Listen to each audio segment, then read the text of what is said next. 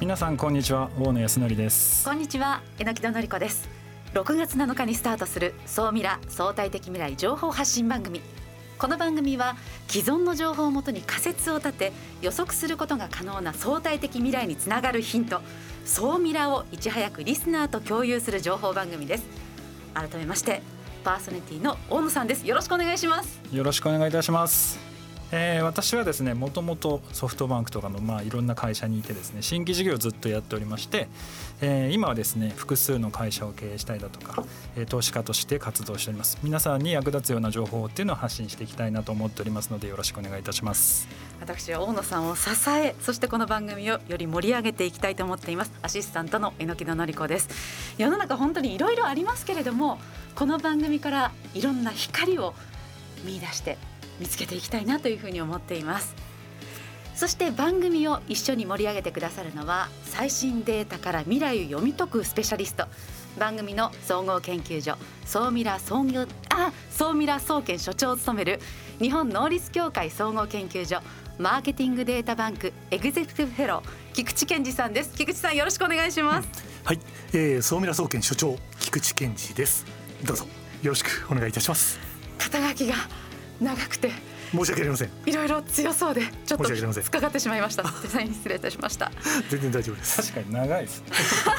日本能率総合研究所、ね、マーケティングデータバンク、エグゼクティブフェロー。エグゼクティブフェロー。そうですね。はい、すごい人ということでよろしいんですかね？あいや、まあ、そんなに、あの、え、そんな大したものではございませんが、あの、はい、頑張っていきたいなと思っております。いやいや、後ほど紹介しますけど、すごい人です。すごい人です。さあ、いよいよ始まります。総ミラ相対的未来情報発信番組。今回はバージョンゼロとして番組の聞きどころについてお届けしていきますね。この番組は日本能率協会総合研究所 JMA システムズ日本マイクロソフトの提供でお送りします。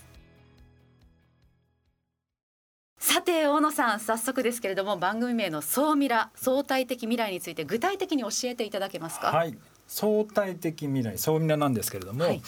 あのもともとまあソフトバンクとかいろんな会社で新規事業ずっとやってきましたと。でその時になんで未来が分かるのと、うん、なんで先が分かるのと？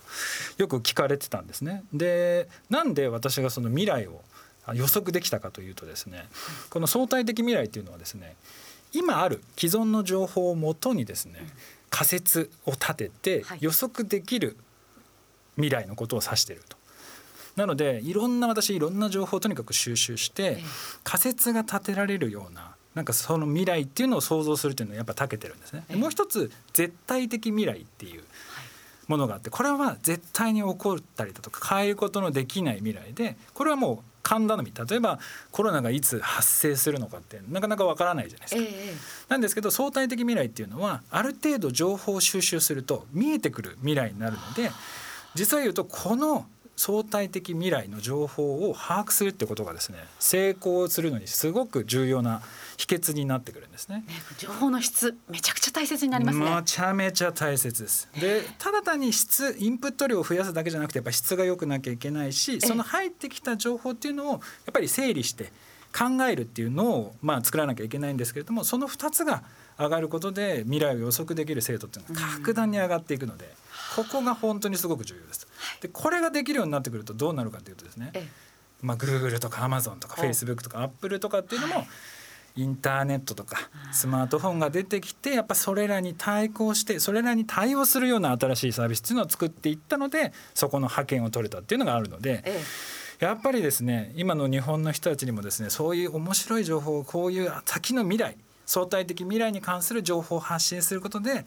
まあ、少しでもですね、はい、こういう GAFA に対抗できるようないいですね企業っていうのが出てくるといいなという願いを込めて、はい、いろいろ情報発信していきたいなと思います。じゃあ GAFA を見つける番組であって GAFA を生む番組ですね。そうです。そういうふうなきっかけになってくれたらちょっと嬉しいなと思ってます。はい。さあそして最新データから未来がわかる総ミラ総研教えて菊池所長のコーナーでは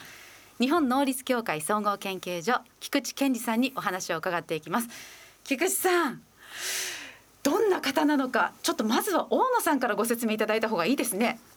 えーと、菊池さんはですねもう本当にすごい、まあ、スーパーマンみたいな方なんですけれども、はい、あの 私あの、まあ、新規事業いろいろやってましたと、はいなのでいろいろな情報をとにかく調べ尽くしてこう情報の量で言ったら人に負けなかったんですよ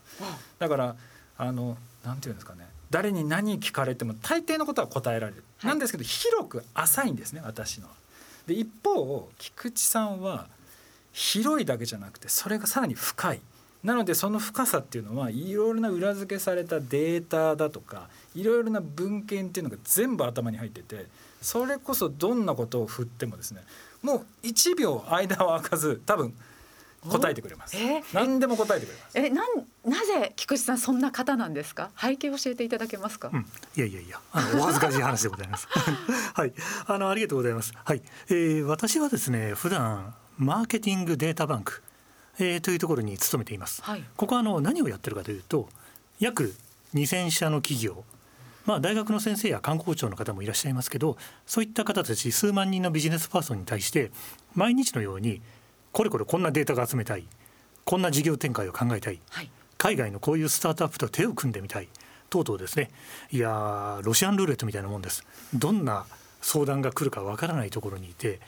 ですね。いろんな調査相談に対してデータを調べて提供するっていう仕事をうちの会社自体は昭和44年からやってますし、すごいですよ私個人あーありがとうございます。だからもうあれですよねその2000社に対しての要は先生役みたいな感じですよね。あそうですね。こういう未来がこうなっていきますよとかこの事業がこうなっていきますよっていうのをアドバイスしてあげてる。あそうですね。あの情報の提供という部分もありますし、ええ。私個人は実は今メインでやってる仕事っていうのは、はい。い、ろんな企業の未来づくりを一緒にやっている。未来づくり。未来づくり。はい。そうですね。これが結構面白くて例えばあの自動車の企業自動車関係の企業に行った時に自動車の話は特に必要ないと言われるんですよね。ほ車の未来をみんな聞きたいんではなくて世の中がどう変わって自分たちが知らない情報はどんなものがあるか。はい。それをちょっと凝り固まってしまった自分たちにシャワーでぶつけてくれみたいな。シャワ そんな形容をされてー仕事として読んでいただいて、うんうん。そういう意味でいくとあれですね食品の未来を考えた後に車の未来を考えて、うん。科学の未来を考えた後薬の未来を考えて。あですね。その後化粧品の未来を考えるみたいなことを、まあ、割とあのルーティンの仕事の中でやってるので。すごくないですか？すごい。菊池さんのその情報のシャワーもうこれ菊池シャワーと名付けちゃいましょうかね。名付けましょう。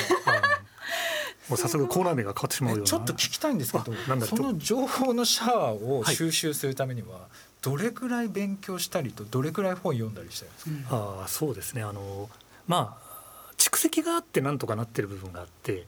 やっぱりあれですよね。若い頃一番衝撃的だったのが月刊ガソリンスタンドっていう雑誌があることが衝撃だったんです。ガソリンスタンド？知らないです。そのガソリンンスタンドの業界人が一生懸命読んでるデータなをえ何ですか？その超マニアックな雑誌。あでもあれですよ誰が読むんですか？ああのやっぱりあれですよね。あの給油の関係者とか。当然あのそうです元売りの方もそうですけど業界人がみんな読んでる専門誌っていうのがある。はい。で若い頃はあのあれなんですよね。そういう専門誌を自分の全く興味のないものも含めて専門誌を徹底的に読んでおくとはい。その業界でこんな課題があって何年経ってもこういうものは解決されてないんだなっていうことが大体分かるようになってきたと。だそういう意味でいくと結構何百種類もの専門誌を若い頃から読むっていうのをずっとやってきてあとあの大野さん言われたあの本という観点でいくともう特に2021年というのはうんちょっと長いあのロングレンジでの未来予測の本もいっぱい出たりもしてるので、はい。やっぱりそういうものはあのそうだなと思うものと違和感を感じるもの両方ありますけどもでもいろいろこの方はこんなふうに思ってらっしゃるんだなという主張もインプットしてでも私はこうだなっていうのを頭の中で架空の対話を繰り広げながらそういう意味では、はい、一応一日一冊以上本を読もうというのを自分に義務す付けていごいな。すごいな。ま してですね。じゃあそんな菊池さんがどんなデータどんな情報を持ってきてくれるのかっていうのがこの番組の聞きどころでもありますね。すごいんですよあの私が知ってる情報って表に出てる情報つまりメディアが情報を発信したものとか新聞に書いてる情報なんですけど、菊池さんの頭に入ってるものってそういう情報もプラスはい大学の文献とか、はい表に出てない情報も全部入ってるので,、ええであとは本も読んでるじゃないですか凄まじいです。すごい。いやここまでお聞きしてきても本当にこの番組情報満載だなと思うんですけれどもその他大野さんスペシャルなゲストをお呼びする予定なんですって？はいあの未来コンパスという、まあ、コーナーをちょっと作ってまして、はい、これはあの皆さんの、まあ、ビジネスになんか役立つ、まあ、ビジネスの羅針盤になるような、えー、情報とか気づきをまあ与えるための、えー、コーナーなんですけれども意外にですね世の中って知らないこと実はたくさんあってですね、はい、それを知ることで結構見えるものっていうのたくさんあるんですね。例えば日霊さん何をしてる会社だと思いますか？スーパーに行けば冷凍食品。そうですよね。なんか普通ってなんか日霊さんっていうと焼きおにぎりとかチャーハンとか,、そんなイメージがあるんですけども、はいはい、実はですねその我々が知ってるのって全体の中の9.8%しかじゃなくてしかなくて92%全然違うもので売り上げ立ててるんですね。何かっていうとですねね最近よくコンビニに行くじゃないですか、はい、アイスコーヒーとかありますよね。その中の氷とか実はあれ日霊さんなんですよ。えー、知らなかった。そうなんですよ。知らないんですよ皆さん。であとは最近ねお寿司屋さんとかで、はい、チェーンとかでね回転寿司ありますよね。すごくネタも美味しくてすごい人気だと思うんですけど実はその寿司ネタも日霊さんなんですよ。我々ってこういうものをまずビジネスとしてやってるってこと全然知らないしこれは次の物流冷凍物流会社これ世界第5位なんですよ。だからヤマトも佐川も彼らの冷凍物流倉庫を使ってビジネスやってるんですよね、はい、ものすごい大きいビジネスやっていてこの水産だとか低温物流とか加工とかいろんなのとにかくやってるんですけどそのほとんどを我々は知らない。なのでやっぱりこういうものをですねフォーカスして我々がまだ知らないこととかですねまだまだ小さいところとかで情報がまだ出てないものっていうのにフォーカスを当てて皆さんに情報発信していければいいなというふうに思って世の中の見え方が変わりそう。日常がより楽しくなりそうですね、はい、そうなんですそれプラスさらにちょっと変わった人たちをいろいろお呼びしようかなと思ってまして例えば、はい、副業で数十億稼いじゃうやつだとか？その人たちいるんです。すごいんです。その人たちってもう目の付けどころが全然違って、えー、どうやって仕事してるのか、はい、もうサラリーマンっていうかやりながら副業で数十億稼いでるんで。多分私が知る限りそのお呼びする方日本でトップクラスなんじゃないかなとは思ってるんですけど、はい、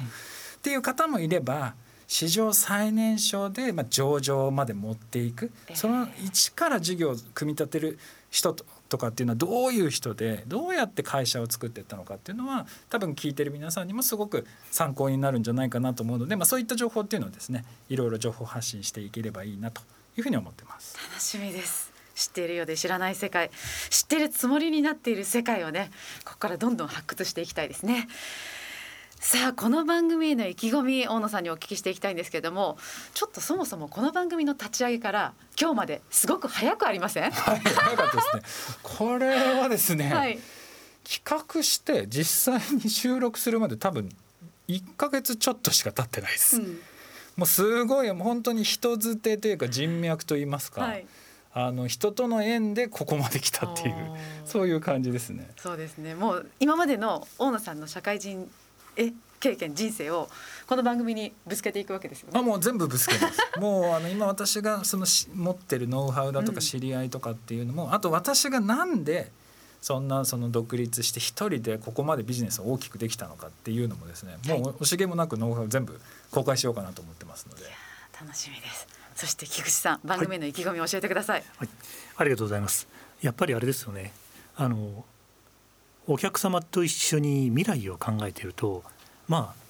素晴らしい未来もあればこのままいくと業界がなくなる可能性があるねとか結構今多くの経営者が業界がなくなる前提で新しいものを考えようと。だから2021年度っていうのは実はザ・リセットイヤーと言われていて多くの企業があのリセットマインドを持たなくちゃいけない年になると。実はあの未来を考える時にやっておくといいのは年のテーマを決める、はい、そうでそのテーマを決めていくと例えば国家がこういう新しい未来予測ビジョンを出していると。でそれもあのもちろん参考にするんですけどどちらかっていうとこういうことの変わる変化の節目がここで来そうだなと。で実はあの、まあ、大野さんもお詳しいですけどあの良いデータを集めて加工して物事を考えるっていうのは、王道と変化球の組み合わせ。王道と変化球の組み合わせ、はい、これリスナーの皆さんへの最大のヒントなのでそれって何が生まれそうなのかなっていうのをぜひ私と一緒に我々と一緒にですね総ミラを通じて考えていただきたいですしまあそのためにですね日頃考えていることあとはあれです。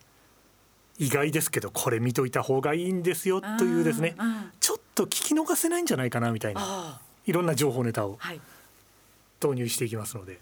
まあそういう意味では皆さんに本当にあの楽しんでいただけるですね。まあ素敵な番組ができるということで私自身も期待してますし、はい、まあそういうシャワーを